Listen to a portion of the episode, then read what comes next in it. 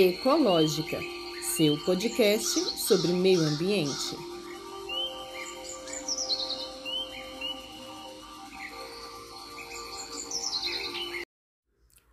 Olá, sou Tatiane Costa e este podcast irá explicar, conversar, debater e te atualizar sobre todas as questões acerca do meio ambiente. Sejam todos bem-vindos e bem-vindas.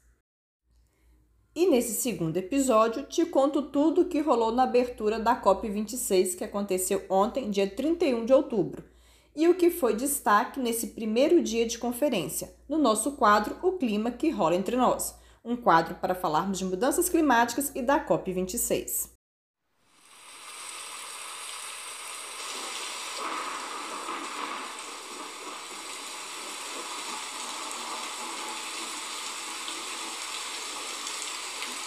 O clima que rola entre nós. Um quadro sobre mudanças climáticas do podcast Ecológica.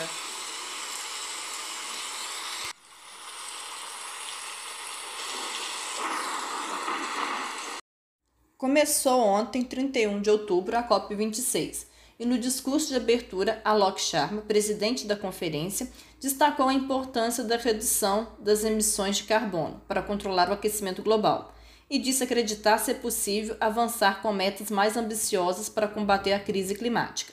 Em 2015, na COP21, que resultou no Acordo de Paris, a meta principal era limitar o aumento da temperatura média global em 2 graus. Mas as catástrofes constantes que vêm acontecendo desde 2015 têm mostrado que essa meta agravaria os desastres e colocaria o planeta no caos. Por isso, a meta foi reduzida para 1,5 grau. Os dois maiores poluidores, Estados Unidos e China, enfrentam desafios internos que ameaçam a implementação das metas climáticas, além de estarem no pior momento de suas relações bilaterais. E muitos países estão longe de alcançar suas metas, e há aqueles que ainda retrocederam na agenda ambiental, como o Brasil. A China, apesar de suas fazendas de energia solar e do projeto da maior fazenda de energia solar do mundo, com mais de 4 milhões de painéis, atualmente mais de 60% de sua energia ainda vem da queima do carvão. E apesar dos planos de redução, o país continua construindo usinas termoelétricas a carvão. Já os Estados Unidos vem tentando mostrar que está de volta à agenda climática, na luta contra o aquecimento global, depois do governo Trump retirar o país do Acordo de Paris. Porém, Biden enfrenta desavenças no Congresso a respeito de uma legislação para impulsionar suas metas para o clima.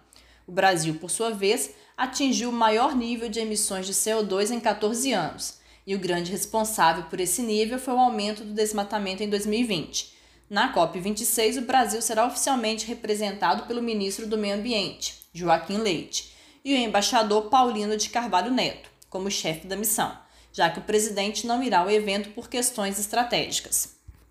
Além dos representantes oficiais, irá também a Glasgow 10 governadores que integram um consórcio que pretende fazer o contraponto à imagem de negacionista ambiental do governo federal. Esse consórcio é formado por 22 governadores, dos quais os 10 irão a Glasgow apresentar suas pautas verdes. Ao todo, 196 partes assinaram o Acordo de Paris, com o objetivo de limitar o aumento da temperatura do planeta a 1,5 grau. Mas a realidade é que a Terra segue rumo a um aumento de 2,7 graus, e com essa temperatura, o clima e os ecossistemas entram em um território desconhecido, segundo a Organização Meteorológica Mundial. Nesse primeiro dia de conferência, vários líderes discursaram, e por causa dos dados da Organização Meteorológica Mundial, foram enfáticos quanto à necessidade de urgência em limitarmos a temperatura média global do planeta a 1,5 grau e em reduzirmos as emissões dos gases do efeito estufa, em especial o CO2. Os discursos mais impressionantes foram da ativista indígena de Rondônia, Chai Suruí, e do secretário-geral da ONU, Antônio Guterres. A ativista disse, aspas, meu pai, o grande cacique Amir Suruí, me ensinou que devemos ouvir as estrelas, a lua, o vento, os animais e as árvores. Hoje o clima está esquentando, os animais estão desaparecendo, os rios estão morrendo, nossas plantações não florescem como antes. A terra está falando, ela nos diz que não temos mais tempo. Fecha aspas. E finalizou cobrando a participação dos povos indígenas nas decisões de combate às mudanças climáticas, uma vez que o povo indígena está na linha de frente e tem ideias que devem ser consideradas, e criticando também as promessas vazias que não garantem futuro algum. Abre aspas.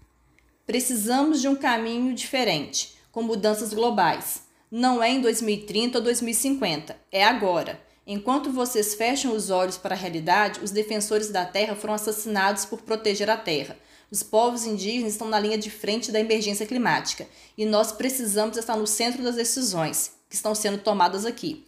Vamos frear as emissões de promessas mentirosas e irresponsáveis. Vamos acabar com a poluição de promessas vazias e vamos lutar por um futuro e presente habitáveis. Já o secretário falou, abre aspas, Seis anos se passaram desde Paris e foram os seis anos mais quentes da nossa história. O nosso vício em combustíveis fósseis está levando a humanidade à beira da catástrofe. Temos uma escolha: ou detemos ou isso vai nos deter. E é hora de dizer basta. Basta de brutalizar a nossa biodiversidade. Basta de nos matar com carbono. Chega de tratar a natureza como esgoto. Chega de queimar, perfurar e minar com cada vez mais profundidade. Estamos cavando a nossa própria cova. Fecha aspas. O primeiro dia da conferência já deu o tom das negociações e, pelo que parece, os países estão comprometidos com o combate às mudanças climáticas. E aqui, no podcast Ecológica, você acompanhará esse encontro e seus desdobramentos. Fique ligado. E obrigada por ouvir. Até mais.